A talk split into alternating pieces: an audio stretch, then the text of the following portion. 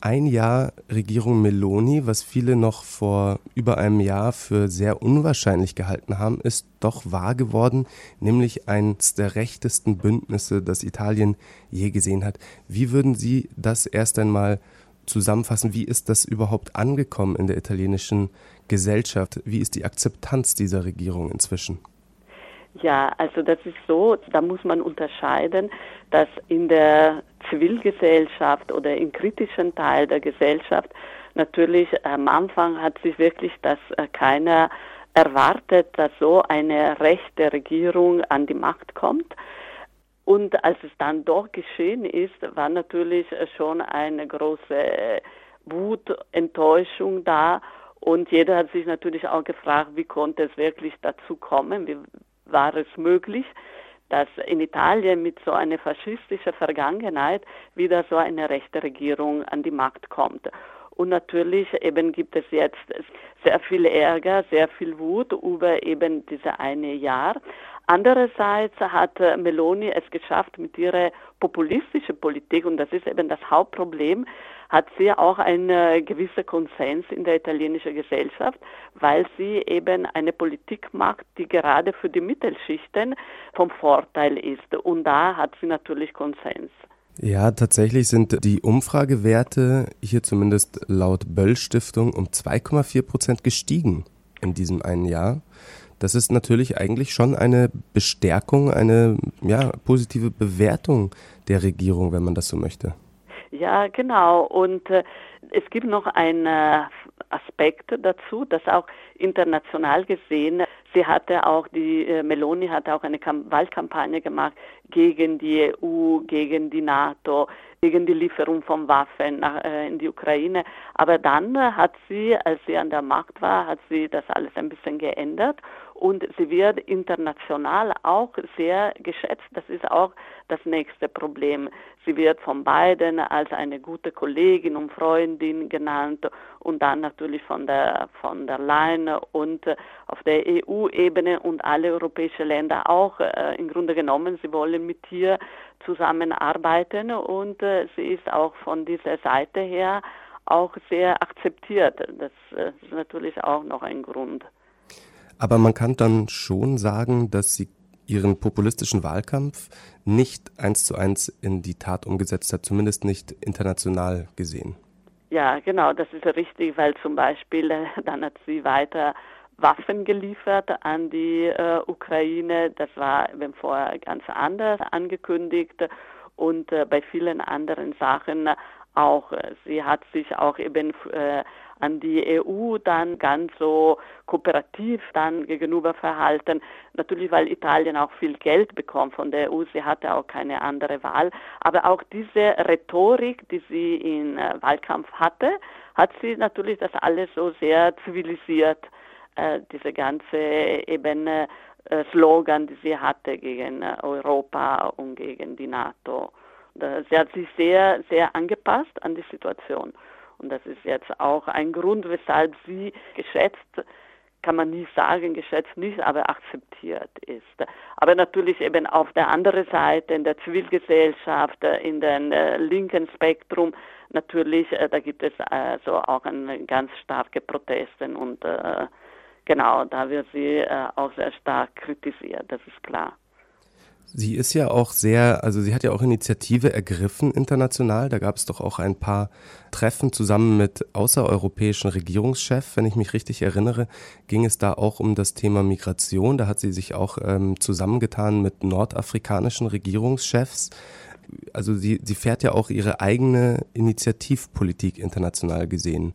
Wie könnten Sie das einschätzen noch ein ja, bisschen? Genau, äh, das ist ja richtig. Also zum einen war sie erstmal die ganze Zeit ein bisschen unter Druck, weil äh, sie hatte versprochen, dass es kommen keine Irregulari mehr, also das heißt die illegale Einwanderer, weil legale gibt es eh nicht, weil legal kann man nicht nach Europa kommen. Und sie hatte versprochen, es kommen keine mehr, aber in ihrer jetzt Regierungszeit hat sich in der Tat die Zahl der Geflüchteten verdoppelt.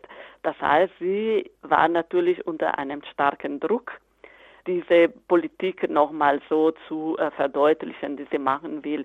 Und äh, was hat sie gemacht? Äh, sie hat eben mit äh, verschiedenen afrikanischen äh, Staaten, so vor allen Dingen jetzt mit Tunesien, Vereinbarungen eingeleitet, dass sie einfach diesen Ländern auch so gewisse ökonomische Erleichterungen geben will. Dafür sollen sie einfach die Geflüchtete einfach aufhalten. Das soll so wie eine Art von Grenze sein. Aus diesen Ländern sollten keine so Migranten mehr so nach Europa kommen, vor allem nach Italien. Das ist jetzt ihre Politik und was sie versucht, sie versucht aber mit verschiedenen, nicht nur mit Tunesien, mit verschiedenen europäischen Ländern, auch so im Bezug von so Rohstoffen. Sie will äh, Rohstoffen zu einem günstigen Preis für diesen Länder kaufen, was eigentlich auch nicht wirklich stimmt, aber das ist, was sie versuchen so zu verhandeln und dafür sollen keine Geflüchtete kommen, keine Migranten kommen. Und sie will auch Italien als eine Art Transitland machen, zum Beispiel für Gas. Das Gas muss dann vom Italien nach Europa weiter dann verkauft werden. Und das ist ein bisschen jetzt ihre Strategie, die sie versucht zu machen. Oder sie hat neulich was ganz neu Sie hat mit Albanien auch eine Vereinbarung getroffen.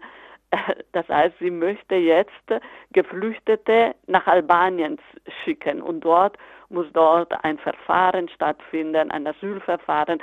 Aber das sind alle Versuche, das sind alle Maßnahmen, die genommen werden, um einfach Geflüchtete aus Italien rauszuhalten.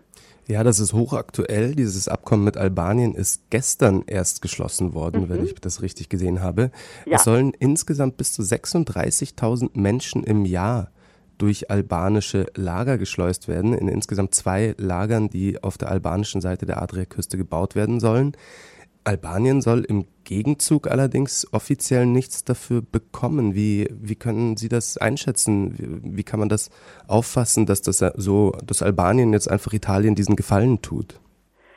Ja, ich denke, dass wenn nicht direkt materielle Hilfe gibt, dann wird es bestimmt so sein, dass Albanien andere Vorteile, andere Gewinne davon hat und jetzt ist es noch nicht genau bekannt, was, aber da kann man davon ausgehen, dass äh, auf jeden Fall eine Gegenleistung gibt, sonst würde das Albanien auch nicht machen.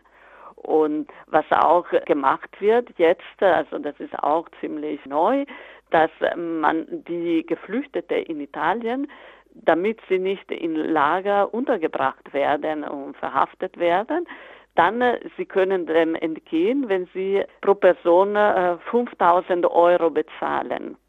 Und das ist natürlich so eine große Unverschämtheit, weil man weiß ganz genau, wer kann 5000 Euro bezahlen. Ne? Das wird auch wieder so dargestellt, verkauft, wie wieder so was ganz äh, entgegenkommen. Und in Wirklichkeit es sind so Entscheidungen, die einfach Geflüchtete entweder raus aus Italien wollen oder sie wiederum äh, kriminalisieren und in solche Lager, in solche Gefängnisse sie zwingen. Bleiben wir doch dann gleich beim Thema Migrationspolitik. Jetzt haben wir schon international darüber geredet, wie sie versucht, quasi die Überfahrt über das Mittelmeer zu erschweren, beziehungsweise Geflüchtete in anderen europäischen Ländern unterzubringen. Jetzt hat sich natürlich auch diese Regierung ordentlich für Aufsehen gesorgt durch verschiedene innenpolitische Verfügungen, zum Beispiel durch das Meerrettungsverbot, also Mehrfachrettung, wo private Seenotrettung nur ein Schiff am Tag retten dürfen. Wenn sie theoretisch ein zweites antreffen, dann müssen sie das liegen lassen, ansonsten wird das gerichtlich verfolgt. Das Schiff kann verpfändet werden und es gibt hohe Geldstrafen. Das hat natürlich insbesondere auch bei privaten deutschen Seenotrettungen, wie zum Beispiel Sea-Watch oder so, für ordentlich Kritik gesorgt. Da haben wir hier bei Lora auch schon des Öfteren darüber berichtet.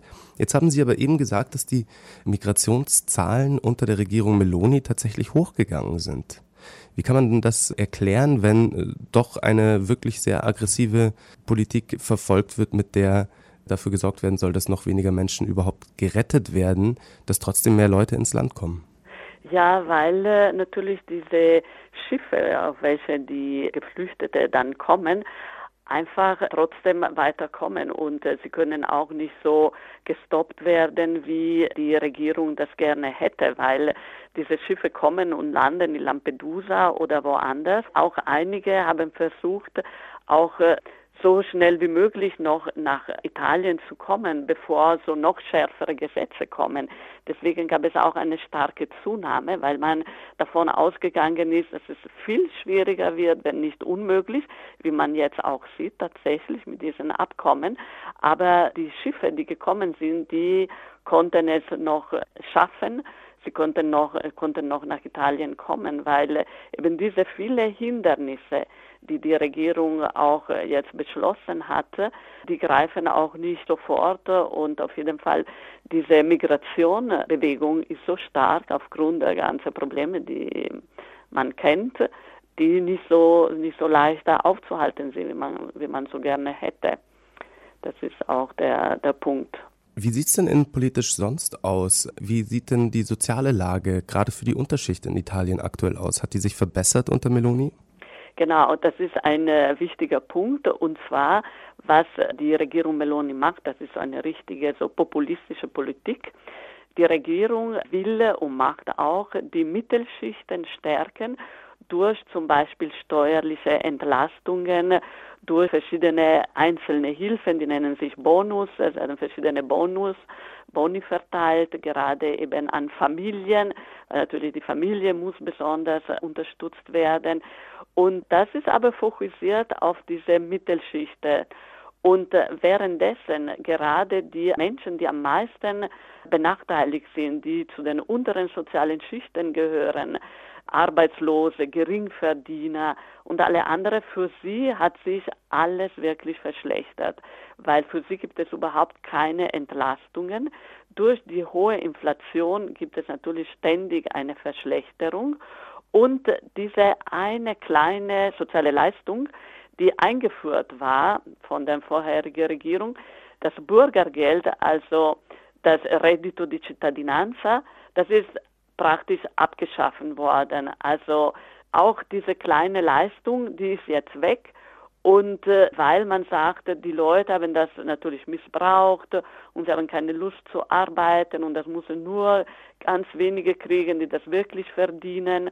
Und äh, in Wirklichkeit, das sind wirklich so viele Menschen in Italien, die so ein prekäres Leben führen, weil sie keine Arbeit haben, weil sie nur gelegentlich arbeiten, weil sie so spezielle Verträge haben. Also in Italien ist es jetzt ziemlich so uferlos, diese ganze deregulierte Arbeitsmarkt. Und äh, natürlich, das sind so große Verschlechterungen. Und dann auch im Gesundheitsbereich. Im Gesundheitsbereich, das haben wir damals äh, mit den äh, Folgen von Corona verfolgt, wie viele Menschen in Italien gestorben sind, weil eben auch das Gesundheitssystem so kaputt gespart wurde. Und jetzt geht es auch weiter. Es wurde groß angekündigt, es gibt drei Milliarden jetzt für diesen ganzen Gesundheitsbereich. Aber das ist auch hier so nur so eine Fassade, weil in Wirklichkeit bräuchte man viel mehr. Und was die Meloni will, sie will diese private Krankenhaussektor äh, finanzieren und fordern. Also das heißt auch hier eine große Verschlechterung. Jetzt haben wir gehört, dass die Zustimmung allgemein in der Bevölkerung tatsächlich gestiegen ist. Wie sieht es denn nach einem Jahr Oppositionsarbeit der italienischen Linken aus? Formiert sich da langsam ein bisschen Widerstand oder gibt es inzwischen eine ja, Formation, eine Alternative dazu für gerade von sozialen Problemen betroffenen Menschen? Ja, also es gibt auf jeden Fall schon, äh, die Opposition hat sich natürlich äh, aufgrund dieser Politik, diese so antisoziale Politik, hat sich schon sehr organisiert und ist natürlich auch ein bisschen kritischer geworden. Also in den Partien der Partito Democratico, also PD. Es gibt auch eine ähm, Parteichefin, die Frau Schlein, die im Vergleich zu den früheren Chefs von dieser Partei auch ein bisschen kritischer ist, auch ein bisschen linker ist. Also das heißt, man kann schon ein bisschen davon ausgehen, dass auch die, und man kann es auch sehen, dass die Opposition schon ein bisschen stärker geworden ist. Das Problem ist, ist, dass diese Parteien an der Opposition miteinander ziemlich zerstritten sind. Das war vorher so. Das war mit ein Grund, weshalb eben diese rechte Koalition gewinnen könnte, weil auf der linken Seite sowas nicht möglich war.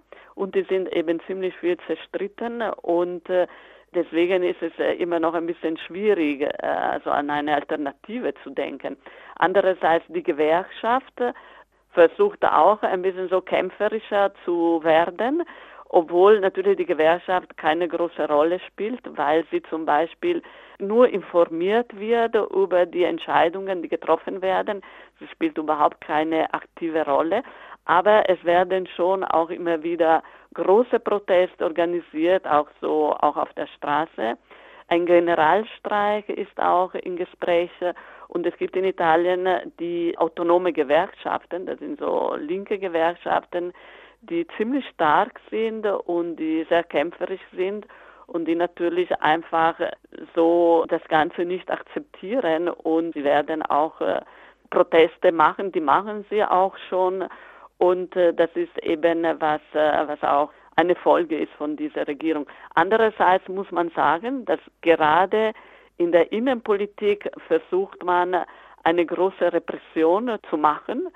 Das heißt zum Beispiel bestimmte, es werden immer mehr Auflagen bei Demonstrationen verhängt und wenn man zum Beispiel äh, eine Demonstration macht, die auch verboten wurde oder so, früher war es trotzdem möglich.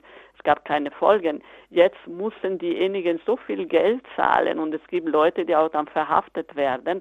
Also, dass man natürlich das Ganze auch ein bisschen äh, durch die Regierung versucht zu entschärfen durch diese große Welle von äh, Repressionen.